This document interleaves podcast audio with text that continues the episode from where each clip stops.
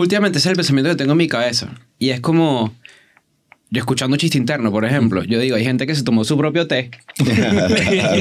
¿Y a qué me refiero con, a qué me refiero con eso? Es Shots esto, ¿no? fired. Es que, es que yo- si yo soy artista, ¿no? Yo me considero artista. Yo, mi rol es darle el agua a los demás.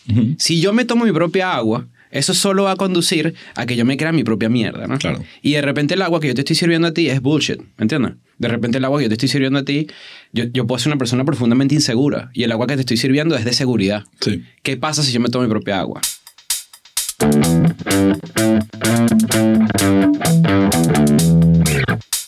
¿Qué pasó, Adrián? ¿Todo bello? Todo bello, todo rodando, fluyendo bello por acá. Me. Coño, chamo, qué bueno tenerte Interno. Gracias. Soy alto fan. Desde el primer episodio, ¿eh? desde antes.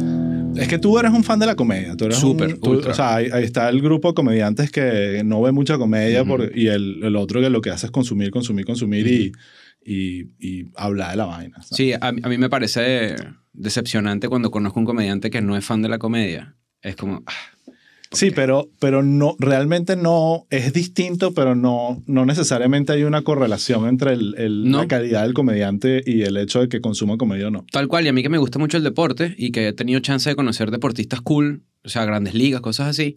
Hay veces que yo me veo inclinado a hablar de deporte con ellos. Pero hay veces que en verdad es como, marico, ese es mi trabajo. O sea, no... Sí, es exacto. como si le preguntaras a un contador algo de Excel. Que la- y en verdad están es con otro, en otro peo, pues. Pero hay sí, otros que sí son bastante fiebrujos y terminan siendo que sí manager o vainas así. Sí, y, y uno, ¿sabes? Lo va midiendo, dependiendo de Ujú. la persona. Vas hablando, ah, sí, podemos hablar de, Ujú. no sé, Arrested Development o, o no. O, o sea, ni O de siquiera una sabe qué es. ¿sabes? que sí. Ayer te la comiste, carajo que sí. ¿Qué te pasa? ¿Qué- ¿Qué más, chamo? ¿Todo fino? Todo bien, todo bien. ¿Qué Estamos estás en- haciendo, En, Miami? una de mis ciudades favoritas. Sí. Sí. ¿Te gusta Miami? Me gusta Miami, a mí sí. Yo no soy esas personas que se caen a paja que sí. No, yo viviría en Estados Unidos, viviría en otra ciudad que no sea Miami porque está llena de venecos, ¿no? Es que a mí me gusta Miami. para allá voy, para allá voy. Precisamente, o sea, como que, no sé, eh, sí es una ciudad en la que ya quizás he venido tanto y tengo familia aquí que me siento en casa. O sea, Sí. yo en Caracas, Ciudad de México y Miami me siento como que me sé desenvolver bastante bien. sí. Cosa que no pasa en otras ciudades del mundo, obviamente. Eh, Miami ha cambiado también. Yo creo que hay mucha gente que como que se quedó con el concepto original de lo que era Miami eh, o de lo que teníamos antes. Y Miami creo que es una ciudad que ha evolucionado muchísimo en los últimos 15 años. Ujú. Siento que en- gastronómicamente, musicalmente, culturalmente, igual tiene locuras y es una ciudad... Y sigue siendo cada vez más cara, eso sí. Es una locura. Eso sí es una... vaina, o sea, Eso sí- sí es, eso sí es un peo. pues. el otro día estuve en Washington, D.C. Y salí a cenar y te lo juro que sentía, ¿sabes? Cuando en Venezuela uno iba a Mérida, no sé si les pasaba que Ujú. cuando uno iba a Mérida era como que, wow, todo es baratísimo. O sea, no sé por qué en Venezuela... o pasaba- Margarita. Sí, eh, o Margarita, un Claro. poco, pero Margarita estaba como el tema de... de- Del- sí, del- del impuesto y la de vaina. Sí, pero en Mérida yo sentía que, wow, todo es como accesible, todo es barato, uno sale a comer y no es carísimo, pero me sen- sentí, pero no era, no es que Washington es barato, sinceramente, es que Miami Es ultra caro. es una locura Sí, el yo, tema yo- los precios. yo ahorita que hicimos la gira en, en- por Estados Unidos, como por bastantes ciudades, en verdad fue como que conocí por primera vez, por lo menos gran parte del West Coast, Ujú. y de Texas que ya conocía más o menos. Y sí, es como que, verga, Miami tienes que partirte el culo bastante, ¿no? Sí. Porque un dólar no es igual aquí que en, que en, que en Raleigh, North Carolina, ¿me entiendes? Exactamente. Pero no, sí, no, eh, me gusta mucho Miami. A mí también. Y creo que un podcast como Chiste Interno, Miami es una ciudad Mm. ideal porque, mírate, pues estás pasando por acá. por. Si no estás aquí, estás pasando por acá o estás de gira o es una ciudad que de alguna forma pa- pa- es tu itinerario o laboral o, de, o, o veneco. De alguna Tal manera. cual, y si estás empezando en la carrera, en tu carrera de comediante o de creativo, eventualmente vas a querer pasar por aquí, ¿no? Vas Sí. a tenerlo en la cabeza. Entonces, eh, no sé, desde que empezamos a grabar, no sé cuántos episodios ya hemos grabado, 16, 17, algo así, eh, eh, muchos han sido que han pasado por acá y hemos aprovechado la oportunidad de que Ujú. están por acá. Así que qué bueno que estás acá.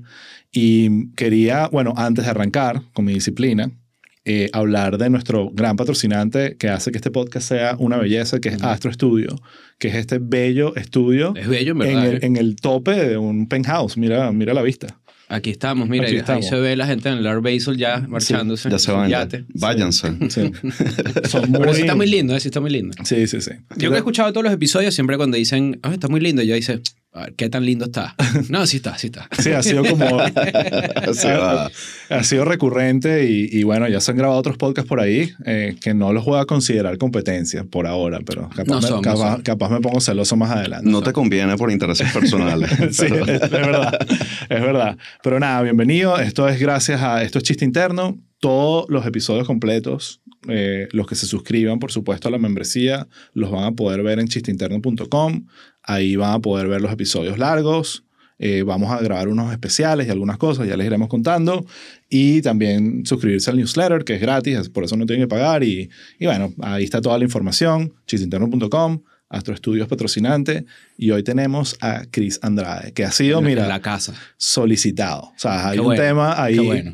De, en redes que ya está empezando, la gente se pone exigente y que cuando viene este, cuando viene el otro y se ponen críticos de los que nos has invitado. Y es que bueno, pero ya va. Vamos por No, partes, vamos por partes. uno a la semana. uno a la Suave. semana. Claro. Eh, me alegra porque hay varios ya grabados. Ya, es, es raro porque hoy estamos grabando y han salido ya unos cuantos episodios, pero realmente habíamos parado a grabar un, por un tiempo para ponernos como el día.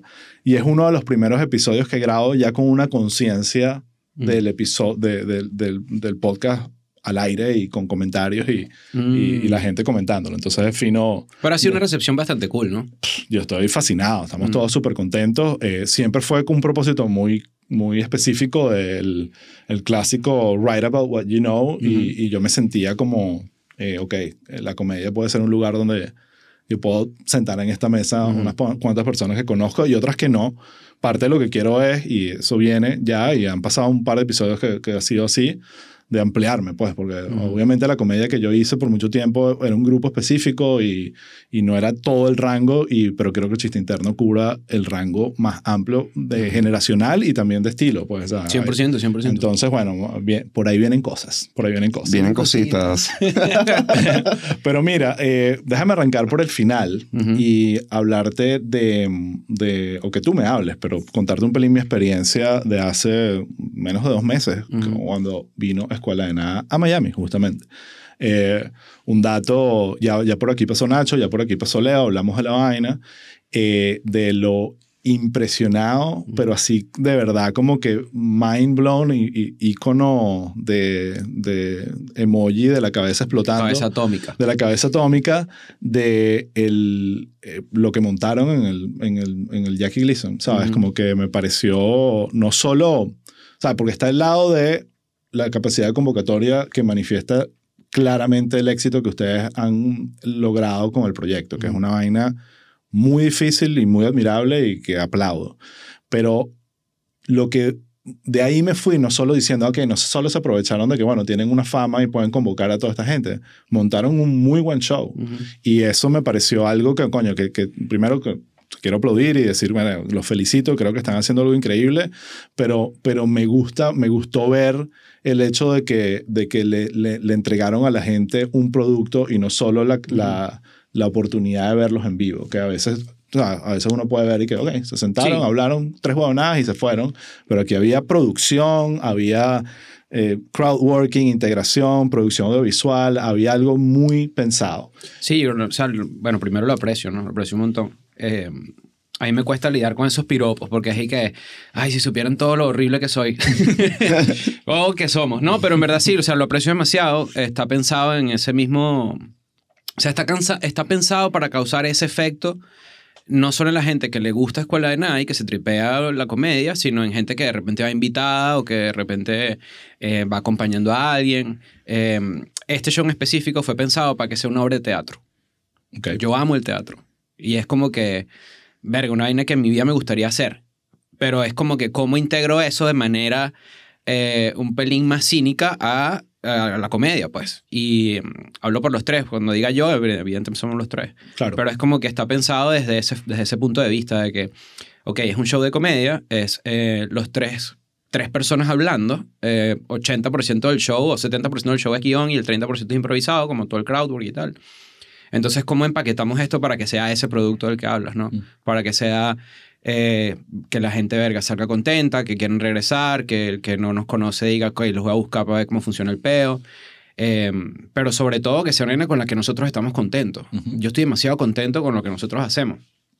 Porque hay, hay dos frases y una te involucra a ti. Este, esto no lo sabía, esto está, está, está bueno. Premisa. Sí, eh, la primera es como que a la gente le puede no gustar lo que tú haces, pero nadie puede decir que tú no trabajaste. Y es como que nadie te va a quitar eso, ¿me entiendes? Y hay otra vaina que Osvaldo me dijo a mí en el como el 2015 más o menos, que estábamos sentados comiendo, pero nuestros almuerzos eran básicamente esto, ¿no? Y, eh, y Osvaldo me dijo, humor es todo lo que da risa. ¿Estás de acuerdo con eso todavía? Sí, todavía. Y yo, y yo ahí dije como que... Porque al principio no estuve de acuerdo y después dije, no, sí, es verdad. Humor es todo lo que da risa. Suena, como muy simplista, pero, pero Sí, pero en verdad como que yo me agarré mucho de eso como para, no sé, planear este tipo de vainas. O de repente que nosotros tres hiciéramos Semper Bichos, que así se llamaba el show. Y era, ok, humor es lo que nos da risa a nosotros. Es nuestro humor. Entonces, ¿cómo lo presentamos? ¿no? Y ahí quedó el resultado. Pues que, Sí. tenía, un video, que tenía video, que tenía estas secciones, que tenía, no sé, interacciones con el público, vainas audiovisuales, como tú lo dices.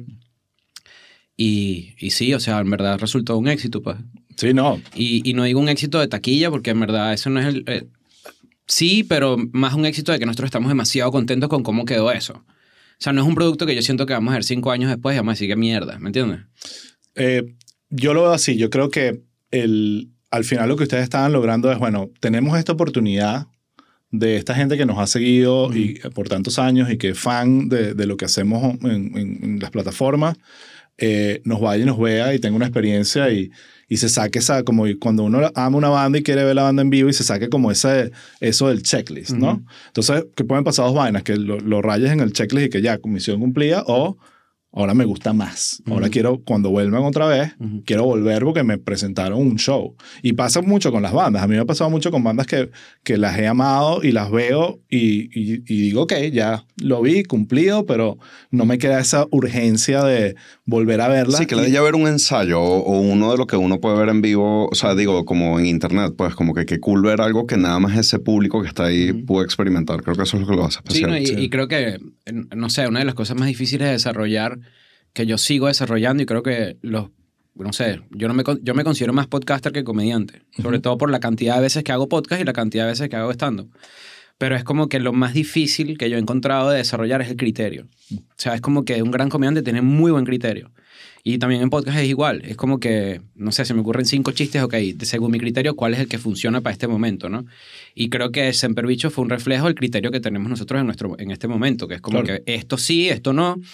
Y eso se lo presentas a la gente y la gente dice, esto carajo tiene buen criterio o no tiene buen criterio y de ahí se agarran para decir regresan o no. Exacto.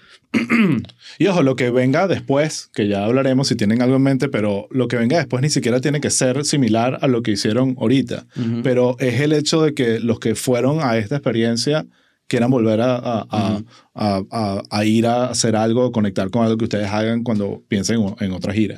Y eso me parece eh, admirable, porque en, en muchos casos, sobre todo con los pod- con lo- cuando construyes el éxito en lugares que no son una tarima necesariamente, queda por verse si realmente puedes dar lo que, lo que la gente esperaba cuando Sí, te estaba viendo en pantalla. Tal cual, yo no sé si Leo o Nacho lo dijeron, pero la primera vez que nosotros hicimos el show en vivo, en verdad fue con los ojos cerrados. Porque yo tenía experiencia haciendo stand-up. Y Nacho tenía ya también hasta shows, o sea, shows eh, en teatros, pues.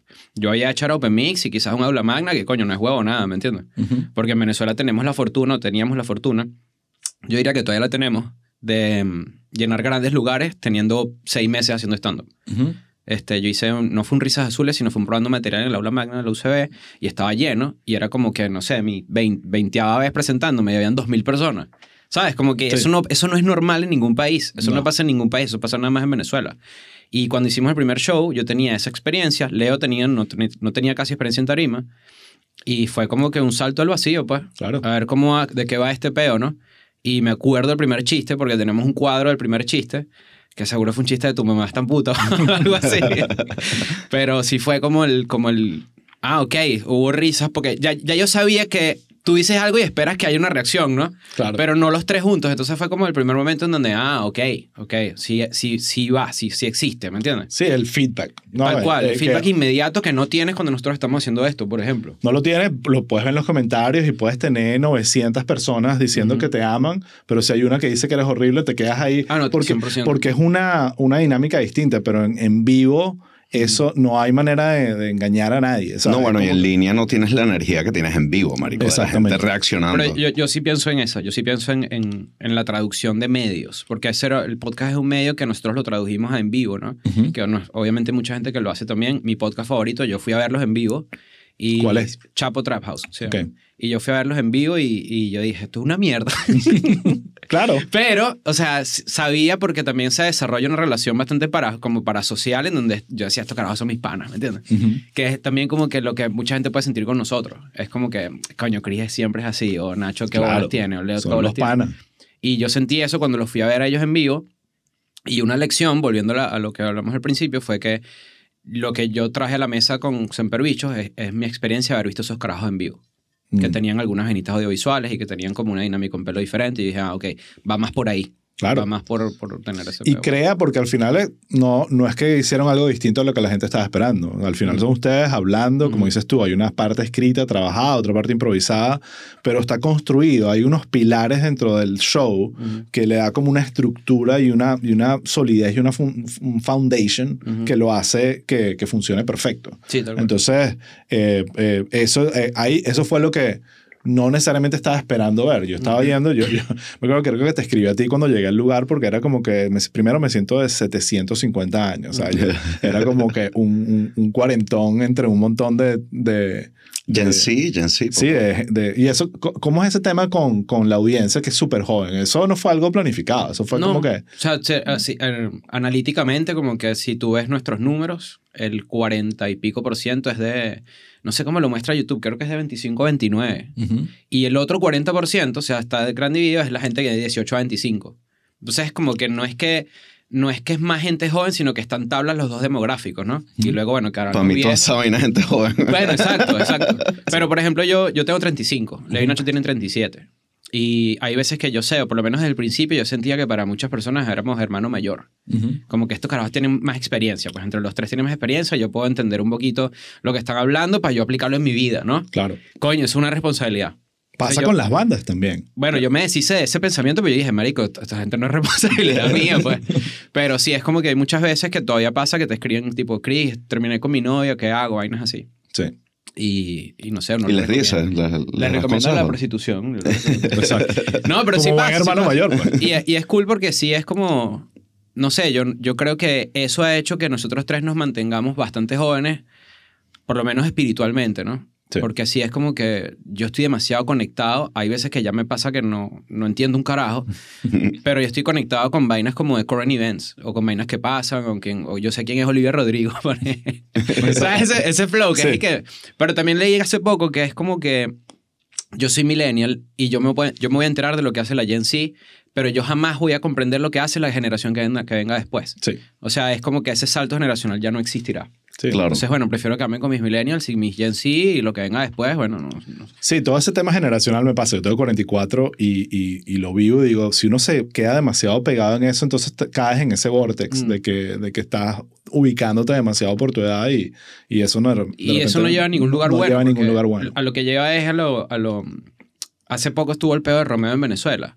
Y yo leía en los comentarios como que sigan, es- eso no es música, es la de antes y ese tipo de vainas, que a mí siempre me ha chocado porque es como, Marico, antes escuchaban que si Karina y que otra vaina. O sea, no sé, es que antes había buenos artistas y malos artistas. También. Hoy habrá buenos artistas y malos artistas, Sí. pero lo que voy es que ese tipo de pensamiento de no conectar o no hacer como ese, ese reach a la generación nueva, primero te convierte en una persona demasiado conservadora, Claro. de que todo lo que había antes era mejor. Claro. Cuando en verdad no, cuando en verdad hay vainas demasiado arrechas, solo que tú no las conoces porque, no sé, no estás descubriendo vainas nuevas, ¿me entiendes? Sí, totalmente. Pero hay que tener la cabeza abierta siempre a vainas. Sobre todo en lo que ustedes hacen y en, lo- lo- y en el tema de comedia. Yo creo que ahí también puedes caer en ese hueco de que, ah, bueno, si entonces si estás solo ah, hablándole en- a una generación, entonces, bueno, eso es lo que vas a recibir. No, bueno, y desde un podcast estás, o sea, tienes que reflejar y actuar en, en base a la cultura pop de todo lo que está pasando en el momento. Tal cual, y hay gente que hace comedia así. Este, bueno, los jóvenes de ahora no les pegan, pero a nosotros nos pegaban duro. Y es como, y la gente, sí es verdad, a mí, ¿sabes? Como que es una nostalgia-based comedy. Claro. Podemos hacer el género de, de ese pedo, que está bien, ¿no? Sí, pero, sí, sí. no sé, siento yo que, coño, no es lo que yo quisiera para mí. Y hay veces que yo me atajo utilizando la nostalgia como para un chiste o algo así. Es como que, Ok, pero trata de darle otra vuelta, pues, porque no, no, no es mi vaina. ¿Y qué la dice ese viejo que, que jodan? Y que coño, pero canta una canción de la banda que tienes puesta la camisa y que va a ser Ah, más no, jugo. bueno, ya es otro. Mira, Chris, dijiste una vaina que me dejó pensando, que es lo de que te consideras más podcaster que comediante. Ujú. Entonces, entiendo lo que dices, eh, pero, o sea, creo que mucha gente debatiría eh, sobre todo la segunda parte, ¿no? Porque para mí, bueno, primero, para que estés sentado en esta mesa, Mm. algo habrás tenido que hacer Mm. relacionado a comedia y yo desde Sí, ya, que... y ya, ahorita, Ya, chamo, ya. y ahorita, y ahorita hablaremos de, de, de los orígenes y cómo nos conocimos y todo, porque creo que hay mucho ahí, pero tú siempre me has parecido una persona brillante en el tema de comedia. Mm. Entonces, más es como una pregunta de temas de autoestima, porque, todo, porque todavía no te estás creyendo la vaina. No, o sea, es que eh, yo, yo últimamente ese es el pensamiento que tengo en mi cabeza. Y es como, yo escuchando chiste interno, por ejemplo, yo digo, hay gente que se tomó su propio té. ¿Y a qué me refiero con, a qué me refiero con eso? Es Shots esto, ¿no? fired. Es que, es que yo, si yo soy artista, ¿no? Yo me considero artista. Este, eso me ha traído en mi relación amorosa bastantes risas, ¿no? Porque una vez peleamos y dije, es que tú no entiendes que yo, yo tienes un novio artista. Pelea desactivada de una vez. Pero es como esto, es como, yo soy artista y te presento esta agua, ¿no? Yo, mi rol es darle el agua a los demás. Si yo me tomo mi propia agua, eso solo va a conducir a que yo me crea mi propia mierda, ¿no? Claro. Y de repente el agua que yo te estoy sirviendo a ti es bullshit, ¿me entiendes? De repente el agua que yo te estoy sirviendo a ti, yo, yo puedo ser una persona profundamente insegura y el agua que te estoy sirviendo es de seguridad. Sí, ¿Qué pasa si yo me tomo mi propia agua? Es, un, es una Claro. vaina que pienso, sí ¿no? entiendo. Y es como que no, y no es falsa humildad ni un carajo porque si es como, ok, yo entiendo lo que hago, me gusta demasiado lo que hago, aprecio demasiado lo que hago, pero también me siento muy lejos de mi peak.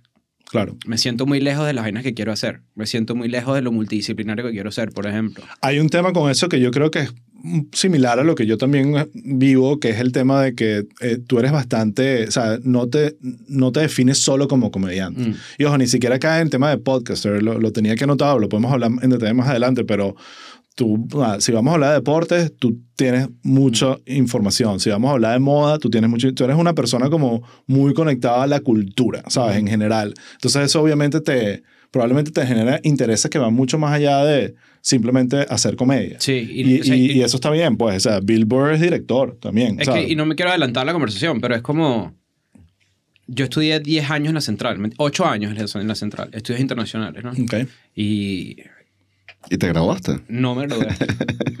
pero, este, pero a eso iba. Coño, como ocho años. Yo no me gradué, pero cuando yo entro a trabajar en Plop, que por eso dije que no me quería adelantar, a mí lo que me toca es escribir noticias, es chistes sobre noticias internacionales. Ujú. Y es como que, ah, mierda, todo lo que yo vi, De bola. Sí todo valió. lo que yo estudié, ah, coño, me va a servir para una vaina que en verdad es lo que yo quiero, lo que yo quiero hacer, lo quiero dedicarme, ¿no? Y yo sí, coño, eso, eso sí es una vaina que yo trato. Y me enfoco demasiado en eso, en lo multidisciplinario que, que coño, quiero ser. Exacto. Como que yo tengo muchos planes de vainitas que quisieran hacer que va más allá de un podcast. Sí. Todos tienen que ver con comedia, con cultura pop, o con vainas, no sé, Sí. sí, literal cultura, ¿no?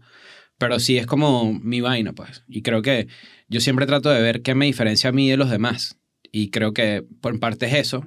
Y en parte es como que yo no voy a ser el que mejor hace un acting o el que mejor escribe un chiste, pero quiero ser el más genuino. O sea, Sí. que en verdad yo creo que la gente con, me conoce que jode, pues. Ujú. Soy demasiado abierto con mis vainas. He contado vainas que jamás pensé que iba a contar. Y es como, ok, bueno, esos son los dos elementos que me, que me ponen a mí, no por encima de nadie, sino que me ponen aparte, ¿no? Sí. Que es lo que te decía, yo me siento bastante aparte. Sí, eres distinto, y, pero eh, ahí estás mencionando algo que me parece brillante y un aprendizaje perfecto para un podcast como este, que es ser genuino. Y, y, y no solo serlo, sino a veces es que se, se transmita esa Mm. autenticidad. Eh, y uno de mis ídolos de la comedia, eh, que yo lo he hablado mucho en este podcast, es Howard Stern. No sé qué tanto conoces al personaje porque me he dado cuenta que él vive mucho en el- la burbuja gringa. O sea, él, no permea para... No es como otros comediantes que la gente lo- lo- los entiende en otras partes del mundo. Eh, él eh, por mil razones, él, él es una persona que casi que tienes que entender mucho la cultura americana para entender su rol y su importancia.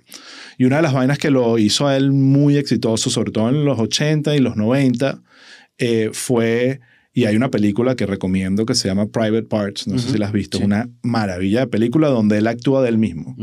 Eh, y em, él básicamente en esa película te cuentan cómo llega un momento donde él entiende, no, yo voy a hacer lo que a mí me guste y yo voy a hacer yo, aunque esto en principio pueda sonar muy raro y muy, muy bizarro para la gente. Y ese fue el, el momento donde se disparó todo. Y yo creo que hay algo que yo lo veo mucho en Escuela de Nada, porque una de las cosas que me encanta de Escuela de Nada es lo diferente que son los tres. Y una de las cosas que tú transmites, y yo creo lo vi no solo, no lo veo solo en los episodios, sino lo confirmé en el show en vivo, es que la gente conecta contigo por esa autenticidad, porque, porque dices lo que piensas y probablemente no te, está, te estás, no te estás editando cosas que otra persona no diría por pena o por sentirse que eso lo va a, a- a enmarcar de alguna manera Ujú. negativa. Y eso me parece que, que es valiosísimo y que es parte de tu Bueno, y secret cosas, sauce. cosas que muchos de ellos también están pensando. No es Sí. como que se tripean que tú les decís que coño, qué fino que alguien la dijo. ¿sabes? Exactamente. Y creo Sí. que también eh, eh, es eso lo que dices de ser gen- pues que al final es, es no perderte en la vaina de tratar de replicar lo que otros hacen y encontrar en qué conecta la audiencia con lo que tú Ujú. conectas contigo mismo y te tripas a hacer todos los días. Porque si vas a hacer esta vaina, marico, que te guste, ¿no? Yo creo que la gente valora demasiado también eso. Porque nosotros tres como audiencia lo estoy seguro que lo valoramos. Sí. En, en, en- coño, hay una vaina que, que a mí me pasa que en esa búsqueda de ser genuino es, ok, ¿cuánto de mí puedo contar? ¿No? Y, y tenemos 700 episodios de Escuela de Nada. Evidentemente ahí hay veces que nos sorprendemos de que hay cosas que todavía no sabemos del uno del otro. Ujú. Y la audiencia también lo percibe, ¿no? O sea, no- Bueno, yo tengo una buena anécdota. eh, no voy a entrar mucho en detalle, pero es muy cómica. Cuando voy al show aquí en Miami de Ujú. ustedes, eh, me siento y, y veo, veo a tu mamá y veo a tu hermana y a tu novia, creo, ¿no? Porque la he visto en redes sociales y digo, sí, creo que esa es la no, no, es la misma persona. La la misma misma- sí, es la misma, es la misma mujer. La Wow. Santísima Trinidad. Pero llegan ahí las, Freud y que mierda. Y se sientan como dos filas más adelante y yo las veo ahí, saludo a tu hermana, saludo a tu mamá. Y, y en un momento te lanzas un material sobre una situación, no voy a entrar mucho en detalles, de, en, eh, que echas el cuento en tu casa, que tu hermana te cacha en una vaina.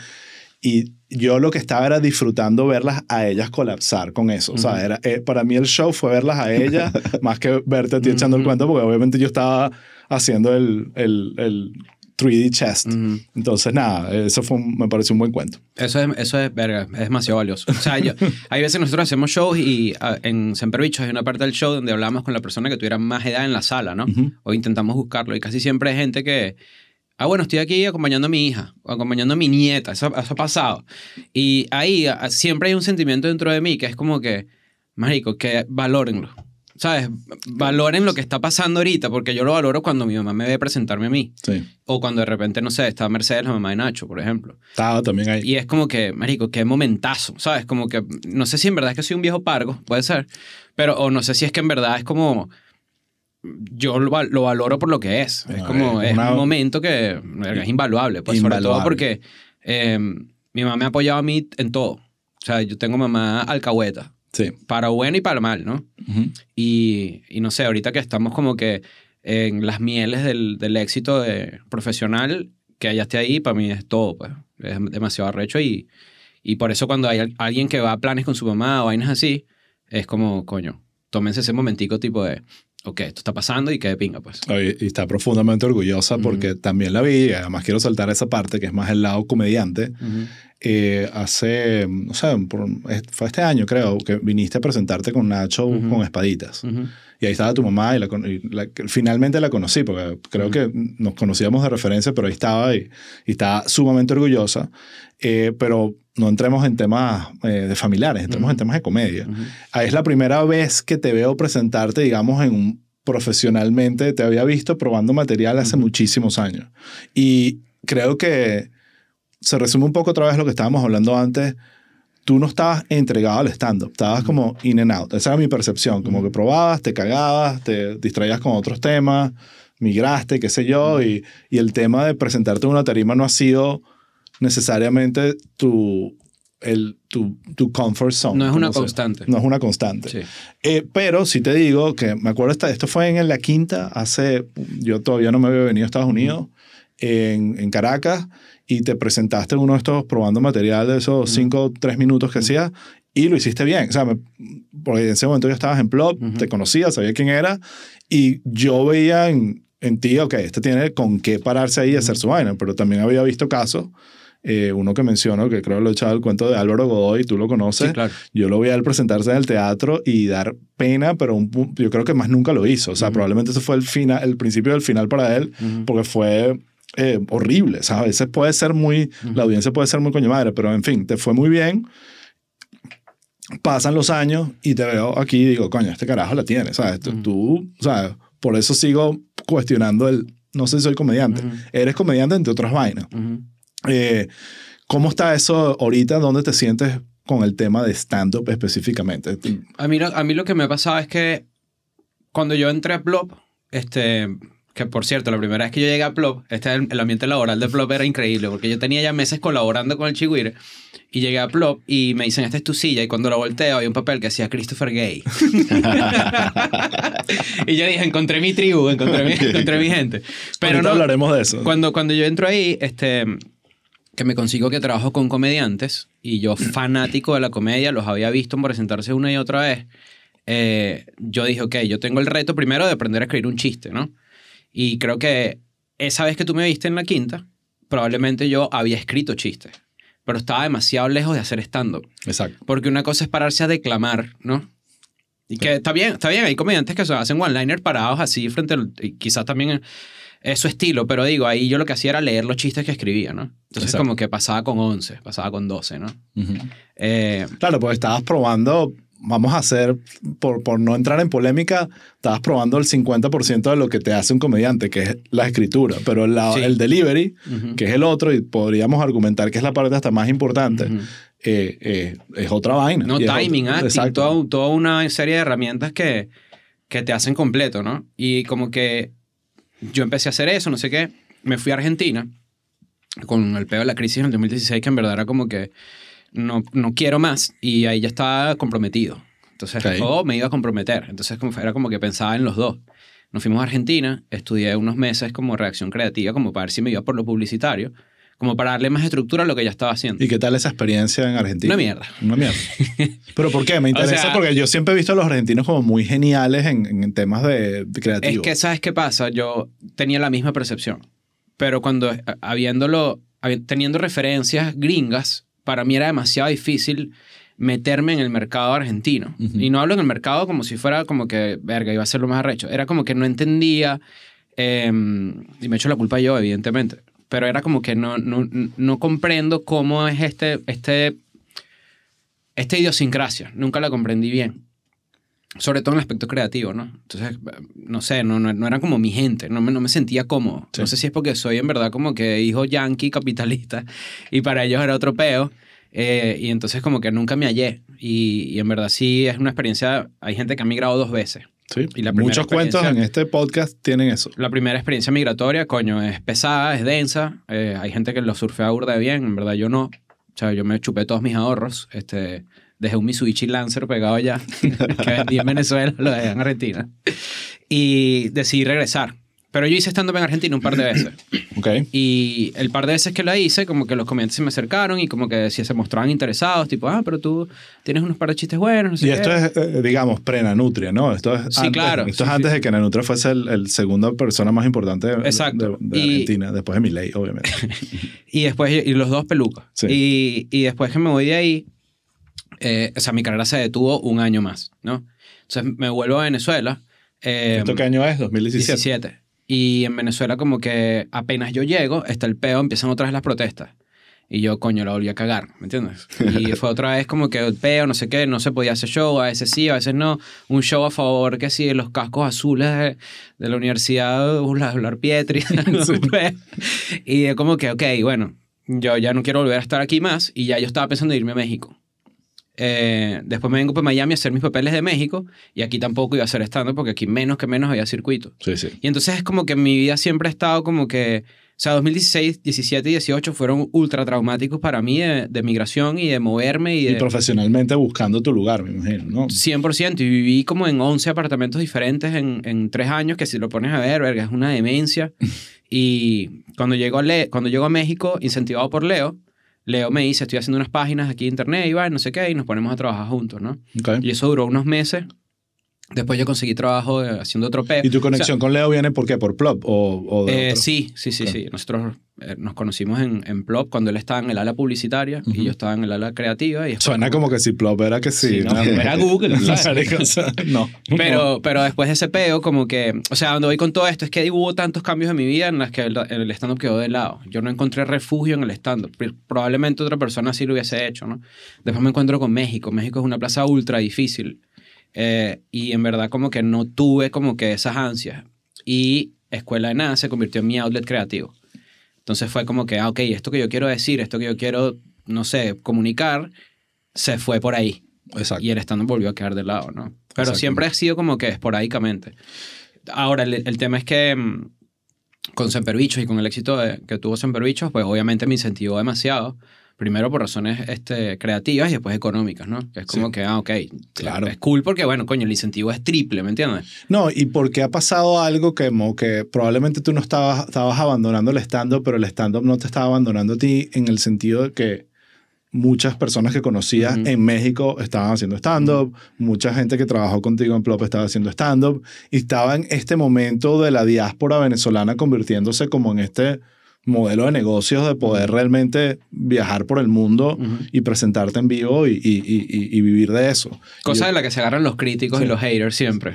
Claro. Es y que, claro, tú conoces el mundo porque eh, hubo una crisis en Venezuela. Es y que, bueno, pero, ah, o sea, yo juego con las cartas que la vida me dio. ¿me entiendes? O sea, ¿qué hago? No, no giro, no hago chistes. O sea, que, que- No, yo más bien lo veo como esta gran oportunidad de, a- a- sí, fundada en un peo trágico, pero donde realmente, más bien el comediante, y lo hemos hablado aquí, ha sido un tema recurrente, los comediantes específicamente, pero esto está pasando también con bandas y otras cosas, pero el tema de la comedia es que es muy cómodo de, de movilizar y de llevar en general. Es que a menos de que montes un show como el que montaron ustedes. Son pero- como DJs, marico. Son ustedes y su maletica, weón, por el mundo. Exactamente. Yo creo que sí, también hay otro factor ahí importante que, que yo no pierdo de vista, que es, y, y lo digo así, yo conozco Seattle, ¿no? Y esa frase para mí es como que, ¿qué coño hago yo en Seattle haciendo stand-up o haciendo, o haciendo semperbichos o, o comedia? Es como que, marico, yo estoy en fucking Seattle. Y ahí fue, donde- ahí yo tuve ahí en esa ciudad ese momento como de, Además, una ciudad que te puede generar esa. sí, es como, te- primero te quieres matar, ¿no? Si, si está nublado. Sí.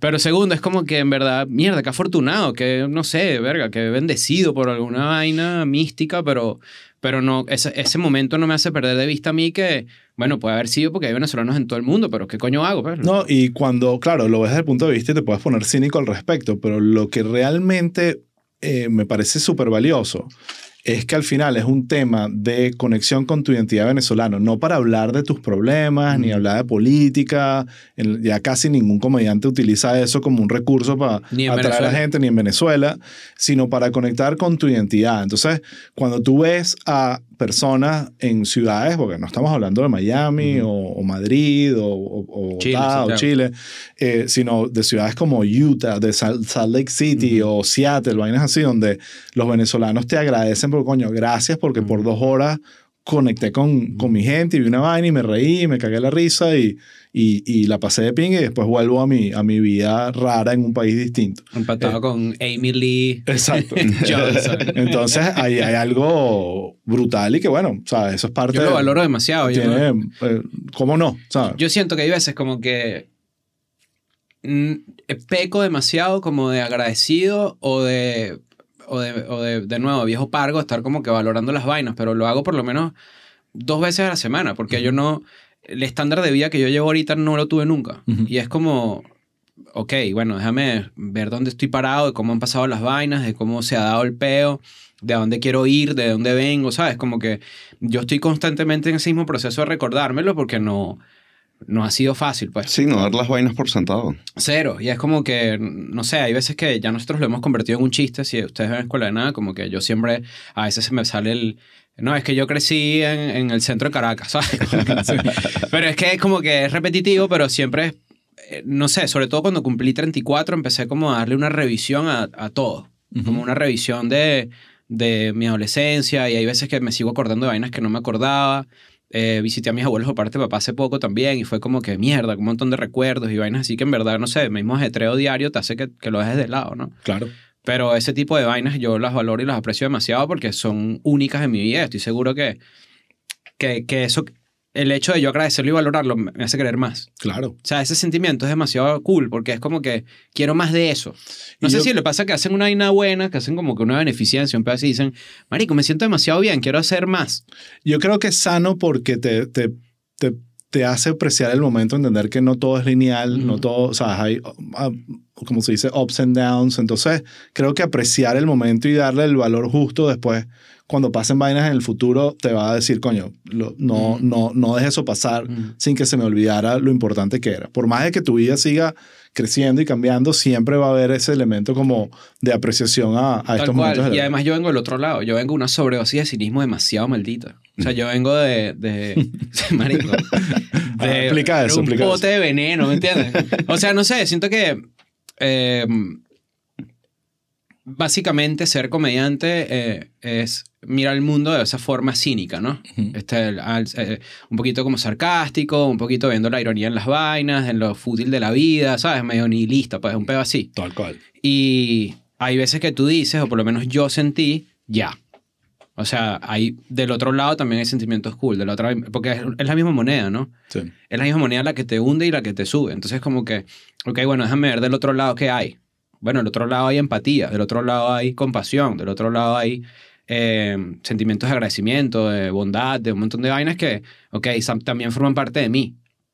Porque es demasiado, es demasiado cliché, pero es así, es como, si tú tienes esos sentimientos dentro de ti y te dedicas a lo que te dedicas o de repente tienes un trauma en tu vida, te han pasado vainas, lo tapas con eso. Y es como que, ok, ¿qué pasa cuando yo abro ese pote, no? Ah, bueno, había unos sentimientos cool dentro de ti. Porque no nada más eres cínico, no nada más eres sarcástico, etcétera, sino que eres gris y tienes un montón de vainas que te hacen cool también. Sí. Y entonces, ¿cómo adapto eso yo a mi día a día? ¿Cómo adapto ese sentimiento de, por ejemplo, eh, a mí me está yendo bien económicamente, pero en los primeros años que eso pasó, a mí me da demasiada culpa. Y era como que, ok, pero ¿cómo, ha- cómo, cómo es posible? ¿Sabes? Sobre todo cuando en la crisis en Venezuela estaba toda maldita. Cuando hubo un apagón en Venezuela, yo estaba en Cancún. Eso es como, marico, ¿sabes? La gente se está muriendo y te digo, gente, cuando digo la gente, no la gente que sí en Yaracuy, te estoy hablando de la gente cercana, ¿sabes? Como que... Y a mí me costaba conciliar eso, era como que... Y sentía que era lo que yo tapé, los sentimientos que yo tapé estaban en ebullición. Era Sí. como que, marico, tú necesitas también tener ese lado de ti porque si no te opacas, weón, y te conviertes en una ciruela pasa, ¿me Sí. entiendes? Y, y no sé, yo sé que la mayoría de los comediantes como que están pendientes es como de reírse, ¿no? Que también es una parte fundamental de mi día a día, siempre ando en ese peo, pero no hay que dejar de lado otro sentimiento, porque ese es lo que te... Si todo es cinismo todo el tiempo, nada es cinismo. Sí. Si todo, si todo es estar el mismo día haciendo la misma actividad, nada se convierte en algo especial. Entonces, sí trato yo como de tener esa vaina incorporada en mi día a día, a mi manera, porque yo no soy un carajo espiritual. Trato de serlo, pero no lo soy. Ni religioso. Pero sí es como que necesito que esto sea parte de mí. Necesito que sea parte de, de lo que yo soy y reconocerlo. Porque si lo sigo ignorando, verga, no, me, me hace daño, pues. No, y, y, y además todas las señales que te está dando la vida de que, que este eres tú y mira qué bien te va. Y, y como conciliar ese como que a veces puede pasar, a mí me pasa frecuentemente ese síndrome del impostor de que ya va, porque me está pasando todo esto a mí, como, pero después cuando te ponen, la gente suele solo analizar tu trabajo por el resultado y no por todo el esfuerzo que hubo para llegar ahí, todos los partos y todas las vainas.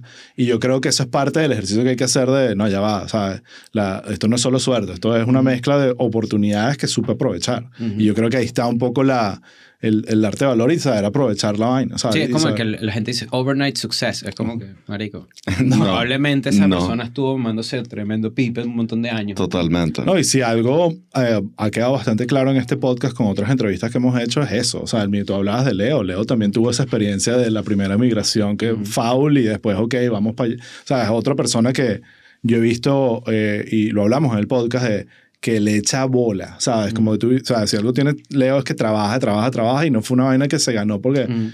ay, qué suerte que lancé este video, de repente le, fueron, le fue súper bien. Un- Sí. un- un- bastante trabajo y bastante pariera y lo que la gente no ve, porque usualmente de eso se trata, bastante fracaso, porque los fracasos, es- lo, parte del fracaso en, en el mundo en el que nos movemos es que nadie lo vea. Sí, Tal cual. Tal cual. Bueno, que lo hablamos con Nacho también, empezó a nombrar un montón de vainas que había hecho. Nacho y yo somos panas hace años. Y yo, marico, se me había olvidado que habías hecho todo eso. güey. Videos de gato, un clásico, un montón de vainas clásico que del. Y obviamente, uno que está en, como que en, en- en el alrededor de ustedes hasta se le olvidan esas vainas al público ni, ni se entera. No, marico. no. O sea, yo, yo creo que también, no sé, no, no sé si es un error o no sé si está bien. Yo cuando hablo con alguien que me dice que es fan de Escuela de Nada, yo siento que vio todo. Cuando en verdad probablemente ha visto, marico, tres episodios, ¿me entiendes? Sí. Pero yo asumo inmediatamente que esta persona vio todo. Y es como que probablemente no. quizás no, sí, exacto. Eh, mira, hablando de escuela de nada, quiero quedarme ahí porque quiero entender un poco tu versión de cómo pasó todo. Ujú. Porque volvemos, no fue de un día para otro, eh, había cada quien y ya ahorita que eh, he hablado con los tres eh, mm, protagonistas de la, del show, eh, todos estaban en sus luchas personales buscando mm, qué hacer con su vida. Todos estábamos en el mileurismo Exacto. mexicano, que es mil- el mil dolarismo freelancer. Entonces, eh, eh, volvemos. Hubo planificación, hubo talento, hubo entendimiento de, de, como digo yo, la construcción de personajes que probablemente no fue planificado. Que yo soy así, tú eres así, yo soy así, pero... Yo intenté planificarlo, te voy a contar. Ok, y, eh, pero échame el cuento de cómo, o sea, llegas, o sea, te fuiste a Argentina traumado, llegaste a, fuiste a Venezuela y dijiste, ok, me voy para México. Sí. En parte porque Leo te estaba diciendo, ¿no? Sí, no, súper en parte por eso y porque sí, eh, no sé, el pitch para convencerme a mí fue bastante fácil. Fue como, es una economía mucho más estable que la, que la Argentina. Hay mucha oportunidad de trabajo, no, te- no estás más cerca de, de las vainas que a ti te gustan. Eh, y, y nada, pues sobre todo el tema del trabajo. Obviamente emigrar con trabajo, coño. Eh, y también súper importante. Eh, corrígeme si me equivoco, pero ya había un grupo de gente en México que, coño, conectaba contigo a nivel Sí. de amistad y colegas profesionales. Sí, ¿Quiénes, eran ellos? Eh, O sea, Nanutra estaba ya en ese Creo momento. que sí. Eh, creo que también estaba Andreina. Chucho no. Pero no recuerdo. no, o sea, en verdad sí siento que había como un grupo de creativos, pues. Y de Exacto. creadores estaba Gustavo Márquez. Gustavo yo siempre le doy props Otro, porque otro hijito de Plop. es una de las personas que por lo menos a mí me da más risa en el mundo. Y, y va a salir otra vez en la conversación ahorita porque cuando yo llego a México y empiezo a hablar con Leo, está Gustavo, yo llego al departamento donde vivía Gustavo, eh, nosotros decidimos, Gustavo y yo, hacer un podcast que se llama Llamadas Perdidas. Eso existe por ahí. Y el- es el primer podcast que yo hice de verdad con él. O sea, porque nos- Nacho y yo, ah, bueno, me estoy adelantando, estoy vuelto un culo aquí con el No timeline. importa. Nacho y, yo Pues lo hicimos, editamos. Nacho y yo hicimos un podcast que se llama Charla Magna. Ok. Y eso Buen duró- nombre, me uh, gusta. sí, ese era el nombre que iba a tener Escuela de Nada hasta que Leo dijo Escuela de Nada. Pero hicimos Que un también episodio. es un buen nombre, así que. Hicimos un episodio y la vaina lo dejamos ahí, lo dejamos morir. Yo me fui, Nacho se quedó. Y mm, después de eso yo dije, ok, esto me gusta, porque ya yo consumía podcast en ese momento. Y dije, ok, esto me parece un outlet demasiado bueno, demasiado creativo para lo que yo soñaba hacer. Que yo desde chiquito escuchaba el show de la gente bella y escuchaba ni tan tarde, escuchaba, mm, no era ni tan tarde, era el, el monstruo de la mañana y escuchaba otros programas, sobre todo más de 92.9, que era lo que yo escuchaba siempre. Y yo decía, yo quiero hacer eso. Y creo que se lo dije a Erika la vez que la entrevistamos. Yo, Erika tenía un programa con Lazo, con Enrique Lazo, y yo llamé y yo tenía como nueve años. Y no me acuerdo qué mierda habré dicho. pero yo como que, sí, niño, no sé qué, ¿sabes? Como cualquier vaina, pero era yo tratando como de mierda. Necesito... o sea, en- Escuchen mi idea, tengo una idea. Sí, sí, tal cual, tal cual. Es como una excesiva búsqueda de atención que la radio yo sentía que era demasiado cool de tener. Volvemos al otro tema recurrente en este podcast, que la radio, al menos en Venezuela y creo que en Estados Unidos también, en muchos lugares, eh, eh, ya no tanto, pero en un momento fue una parte fundamental del ecosistema de la creación de comediantes y de, y de comedia. Claro, porque es, es una voz con, con... O sea, es un medio en donde no hay una distracción visual. Es literalmente palabras entrando a tu cabeza. Y eso me parece demasiado valioso. Y después que Nacho y yo hicimos ese proto, proto podcast, después hice llamadas perdidas con Gustavo Márquez. Y también fue como que, ok, hubo una reconexión con algo creativo. Tipo, ah, nosotros eh, eh, grabamos con un solo micrófono en ese departamento y mm, como al octavo episodio, Leo convocó una reunión de los tres en donde surgió la idea. Ok. Y yo no sé si ellos lo contaron, pero yo lo tengo muy vívido. Nosotros hicimos una reunión en casa de Leo y estábamos sentados en, en- en un mueble, Leo, Nacho y yo, y había un como mínimo 12 personas, 15 personas escuchándonos hablar a los tres. De X, ¿sabes? Esas conversaciones de reunión que sí, en esa época quién sabe qué mierda habremos estado hablando, pero era como que, verga, tenemos química. Y, y, y en verdad sí hay como una dinámica bastante cool entre los tres. Totalmente. Y tuvimos una reunión en un Starbucks, que fue en la Starbucks de la Condesa, un- unos que tantos de la Condesa, y hay una foto de esa reunión y es como el pitch del, de la idea, ¿no? De, de Leo de decir, hagamos un podcast entre los tres, más o menos que sea así, lo grabamos en, en, en La Bestia, y Leo es el que llega con la idea de los tres, ya habiendo hecho Nacho y yo el, el, el proto podcast, ¿no? Y creo que en algún momento se lo pichamos a la Nutria también. Él dijo que un podcast de cuatro era una mala idea. Y ahí está con, con los otros tres. Bueno, Pero. La vida este, pasa. Sí, bueno, no, cool. Y, y mejor porque entonces si no el porcentaje sería 25%, Claro, no exacto. 33%. exacto. Pero, pero sí, no, fue, le- en verdad Leo nos convocó a, los- a nosotros dos y nosotros dos ya teníamos más o menos una idea de hacerlo y, y a ver qué coño pasaba, porque es eso, es como... ¿Y qué tan Es literalmente el meme de, marico, queríamos tener un podcast. Sí, claro. Solo que, ajá, hazlo 700 veces, pues. Sí, sí, sí. Y así pasa. ¿Y qué tanto eh, dista la idea original de lo que es ahorita? ¿O, o es muy, en esencia, No, yo creo era- que la columna vertebral es la misma. Exacto. La columna vertebral es la misma, es la de tener al principio creo que eran tres temas por episodio, después nos dimos cuenta que mierda, estamos quemando temas demasiado. Eh, la duración es la misma, creo que la dinámica es igual.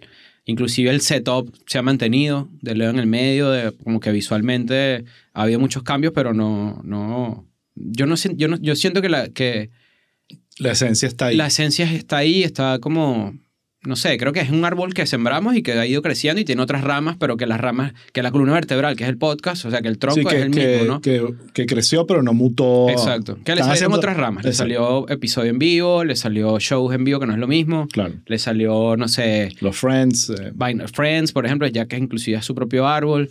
Vainas, eh, no sé, eventos que se nos ocurren, streams, este... Un montón de vainas que en verdad son es más como derivados del tronco, que el tronco es el podcast que es- a veces nos cuesta regarlo. A veces Sí. nos cuesta no tener la cabeza en los shows y abandonar el podcast claro. como, como primordial, ¿no? Como- Bueno, a mí me dejó loco que mientras estaban de gira no pararon de producir episodios. Bueno, eso Y es una demencia. Fue una pela. Estoy- seguro. Yo No, veía- yo veo esos episodios y digo, marico, en verdad, ¿sabes qué es heavy? Que, que esta, esta me vuelve mierda. Que hay veces que la gente te dice, marico, paren.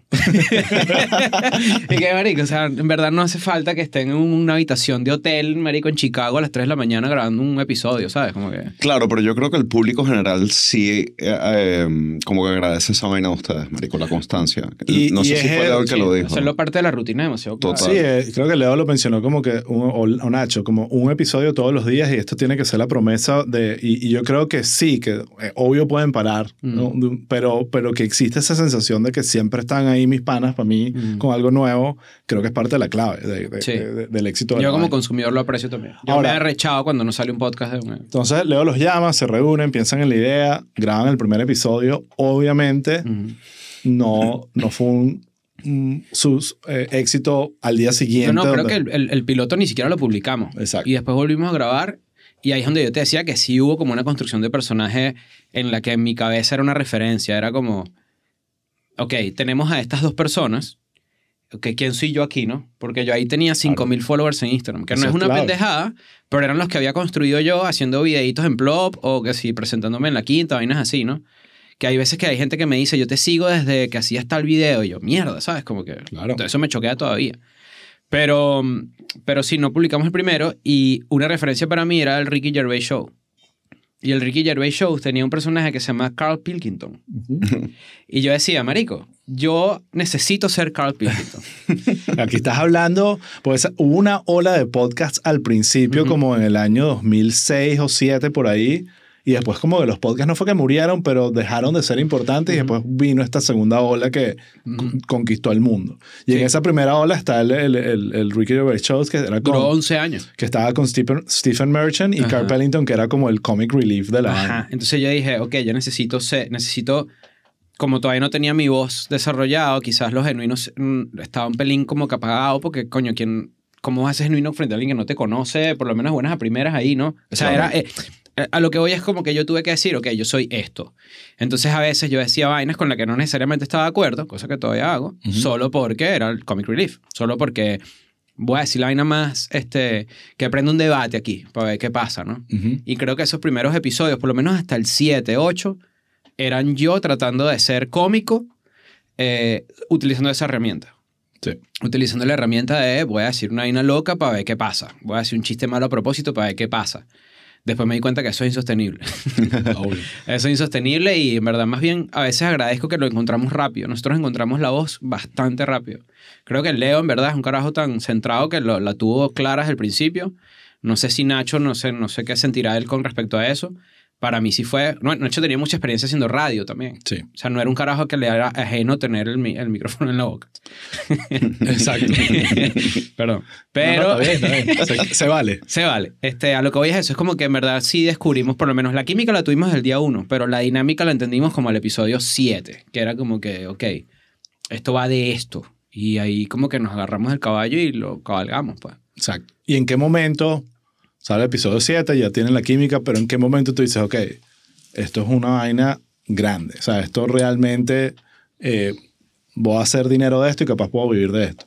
Eh, eso no es, un, no es un switch tampoco, es un proceso No. que como que te vas dando cuenta O sea, mi- y de repente estás ahí Sí. viviendo de eso. Creo que nos, hubo, una- hubo un crecimiento en redes que fue súper importante, porque como Nacho y Leo tenían ya presencia, por lo menos un poco más grande, yo en Twitter tenía 10.000 se- 10.000 followers, que tampoco es una mariquera. No es- pero, y menos pero- ahora. O sea, pero, pero sí era como que, ok, sí tengo una presencia, ¿no? Que, bueno, Twitter es lo que me lleva a mí a trabajar con ustedes. O sea, eso es otro, otro cuento. Está en la lista aquí de las preguntas. Pero, pero sí es como que, eh, coño, la presencia en redes y que la gente hiciera memes fue fundamental. Porque yo dije, na- na- si no se lo están tripeando, no se toman la molestia de hacer un meme, una vaina que yo dije. Y, y luego, como al año, cuando decidimos hacer Patreon, este, yo tomé la decisión de dejar mi trabajo, porque el primer año de escuela el primer año y medio, yo te seguía trabajando con una agencia que quedaba muy cerca de aquí, por cierto. Eh, freelance en México, ¿no? Y esa agencia me pagaba a mí 1.100 dólares. Y yo vivía con mis 1.100 dólares en México, ¿no? Y mm, la mitad del sueldo se me iba en la renta y la otra mitad era, no sé, y de repente me caía un freelance por ahí y una vaina. Pero lo que di- digo el monto, porque cuando nosotros empezamos a hacer lo mismo con Patreon, que a mí me quedaban 1.100 dólares, yo renuncié al otro trabajo. O sea, yo preferí no tener los 2.200 y decir, ok, ahora mi foco primordial está en este peo, ¿no? Ujú. O sea, yo más o menos todos los equipos que yo compré, porque cada quien le tocaba la responsabilidad de comprar los equipos, eh, fue con esos plata. Fue con la plata que me daba la agencia donde yo trabajaba, de redactor creativo. O sea, tipo, cada quien se compró su micrófono, cada Sí. quien se compró su vaina. Sí, era como que este mes vamos a comprar tal vaina. Bueno, cada quien vea dónde saca la plata. pues. Qué cool. Sí, va. Este, Una sociedad real. sí. Y yo no, yo tengo una lista por ahí de todos los muebles míos que están ahí en. Pero sí, es como que este, yo mantuve por lo menos las ganas de hacer el podcast con el dinero que me entraba a mí de la agencia, ¿no? Haciendo Claro. contenido mierda. Y, y ese salto, hay muchas veces que yo me he sentido como que, qué bolas que lo hice, porque para mí hubiese sido mucho más fácil y quizás más inteligente agarrar los 2200, ¿no? Sí, pero no te hubiese dado el, el- el- el foco absoluto Claro. en lo que tienes ahorita. Y, y fue un salto para mí porque yo en mi puta había ganado 2.200 dólares. Y era como que, marico, ganabas 1.100, ahora estás ganando el doble y lo vas a dejar. Y es como que, no, bueno, es que yo necesito confiar en lo que estoy haciendo. Me va a dar mucho más rédito. O sea, necesito confiar en que... Sí, y yo creo que la- el show te estaba probablemente dando las señales correctas de Ujú. que esto es, ¿sabes? Aquí hay algo. Esto, eh, aquí viene algo que le puedes realmente crear. Pero este es algo que yo nunca he contado. O sea, lo he hablado con Leo y Nacho, pero no, no es como un... Así es. El- hay una que es el job security, ¿no? Ujú. tú necesitas saber que tú tienes tu trabajo para que puedas planear, para que puedas pedir un crédito, para que puedas meterte en una inversión, en lo que sea. Yo no sentí eso sino hasta el tercer año de Patreon. Porque yo decía, marico, co- ¿cómo es posible que hay alguien dándome, dándonos plata? Esto se va a acabar mañana, ¿me entiendes? Esto se va a acabar ya. Hay un cuento muy bueno. Tres años estuve yo en ese peo. O sea, en verdad, y- y yo veía los números de Patreon crecer y, ve- y veía, coño, que la gente se tripeaba lo que hacíamos, shows en vivo, no sé qué. Yo decía, marico, esto se va a acabar ya. O sea, porque no... ¿Cómo funciona este peo? Si esto es demasiado nuevo, no para nosotros, esto es nuevo para demasiados creadores de contenido. ¿Cómo coño es que tú te mantienes a punta de esto, de tu propio negocio? Sí. Es como ser tu propio jefe, bueno, Sí. literal, ¿no? Y yo estuve tres años en ese peo, que, que me costaba horas de sueño y que yo decía, todo lo que estoy construyendo ahorita se, se va a terminar en algún momento o va a dejar de ser así. Y no sé si fue como que ya giras y vaina que yo dije, ya te hiciste un nombre y en el momento en el que la gente ya no apoya esta vaina, inventarás algo nuevo, ¿no? Exacto. Pero sentir esa seguridad ha sido bien difícil. Es complicado. Hay un cuento muy cómico y muy divertido de Louis C.K., no sé si lo has escuchado, Mm. Él echa el cuento. de- del hotel. Eh, no, no, este es el de la, de la el duffel bag con 100 mil dólares. No, no. Ese es el cuento, pues. O sea, él, él- él empieza a ir bien. O sea, también una persona que él arrancó, le cost- no era una persona que de cuna de oro y le costó llegar haciendo stand-up. Y no fue esa persona que le fue bien de la noche a la mañana y unos cuentos súper trágicos y... Probablemente de- le ha ido peor en su carrera. O sea, más veces le ha ido de mierda que en los bola. últimos años de éxito. Exactamente. Y, pero llega un momento en donde le empieza a ir bien, empieza a hacer plata, empieza a, a llenar, eh, eh, eh, ¿sabes? Locaciones y, hacer, y a vivir de la vaina. Y él todavía no se creía el éxito que estaba teniendo. Entonces agarró, fue al banco, sacó 100 mil dólares en efectivos y los metió en un duffel bag y los escondió en su apartamento porque él sabía que en un momento toda esa vaina se iba a acabar y él iba a contar con esos 100 mil dólares para organizar su vida el resto de- mientras ¿Tú veía escuchado hacía. el, el- Ah, el de la trompeta de él? no. Él tuvo un episodio con Mark Maron hace un, un coñazal de años, porque ellos sí crecieron. No, Mark Maron tiene más años haciendo, pero los dos te- compartían clubes y vaina. Y este carajo, Louis C.K., en verdad siempre ha sido un desastre con la plata. Y una vez iba, tenía como que le habían pagado un show burda de bien, e iba caminando y vio una tienda de trompetas. Y el bicho dijo, yo me voy a comprar la trompeta más arrecha que hay. Y el carajo agarró la trompeta, marico, compró la trompeta más arrecha que hay. Y después iba caminando y se metió en un Times Square, en esas vainas de porno. De esos cines porno de los 80, ¿no? Entonces el car- carajo se hizo la paja en el cine. y inmediatamente se arrepintió de comprar la trompeta. Es que se- se- siempre, Claro, se- es el- después de ese el- momento, siempre llega un ajá. momento de reflexión. Exacto. Y que el carajo fue a devolver la trompeta llena de com. Ese es el chiste del carajo, pues. Pero yo no dudo que eso pasó. Estoy completamente seguro porque es una persona... No sé, cuando nunca Bueno, ha tenido tiene, plata... tiene marico. antecedentes de... Sí, también, exacto. Sí, sí, sí. Es un personaje. Pero para mí ese distinto. tema sí ha sido como que... Yo no me siento, el, yo no siento síndrome de impostor, en verdad. No, no es como una vaina que yo sienta todo el tiempo, pero, pero sí siento inseguridad económica que yo digo, marico, necesito, no sé, conversar esta vaina con alguien porque no creo que sea normal. Es, es común en, en carreras no normal. tradicionales. Sí. ¿sabes? Cualquier persona que se está haciendo su plata por ahí en algo que no aprendes en la universidad es cagante, marico. Sí.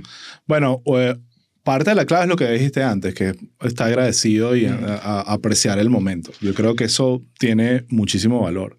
Eh, y la otra, bueno, yo creo que no, o sea, es parte, es normal. O sea, yo creo que no es algo muy inusual. Eh, te sorprendería la cantidad de personas que andan en esa dinámica cuando realmente no tienen razones para estar. Mm. Pues sea, a veces es como el- lo que te inventas en la cabeza más de lo que es. Ahora, viéndolo de afuera es lo que tú dijiste. O sea, ya ahorita tú, ya tú creaste algo, una, una plataforma sobre la cual puedes seguir construyendo otros árboles, que no necesariamente va a seguir siendo escuela de nada. Que vendrán, o- los tres que- estamos demasiado claros de eh, eso. Y, ¿no? y es más, eh, excelente. Y yo creo que eso es algo que, que más bien hay que saberlo manejar para que una cuestión no te defina. Yo, a mí me pasaba, y lo, lo, lo he mencionado por acá, con el chihuire. Yo batallo muchísimo para que el chihuire no me defina. ¿Sabes? Como que cada vez que yo veo un lugar, ¡eh, pa chihuire, aquí llegó el chihuire! Y que, no, ya, hago otras vainas. ¿no? O sea, entonces, eh, al final cada quien lo maneja como A mí quiere. Me pasa eso en Venezuela. Sí. Cuando iba a Venezuela hacía un perrero. A mí me gusta mucho Eusebio, los perros de Eusebio. Y yo llego y me dicen, ¿cuál es nada? No, y yo, ¿qué pasó? ¿Qué ¿Sabes? Ya pasó? es como que si veas a, a un bicho de Bastry Boy, ¿qué pasó, Bastry Boy? ¿Sabes?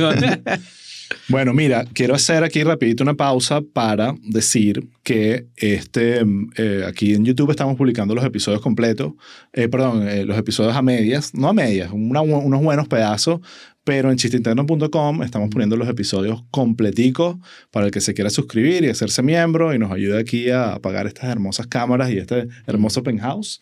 Eh, se pueden suscribir en chisteinterno.com y ahí van a ver los episodios completos y otras cosas que estamos planificando para, para lanzar pronto. Se vienen cositas. Se vienen cositas. Entonces, nada.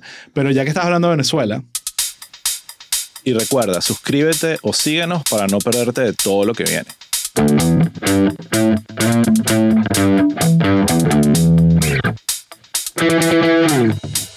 you.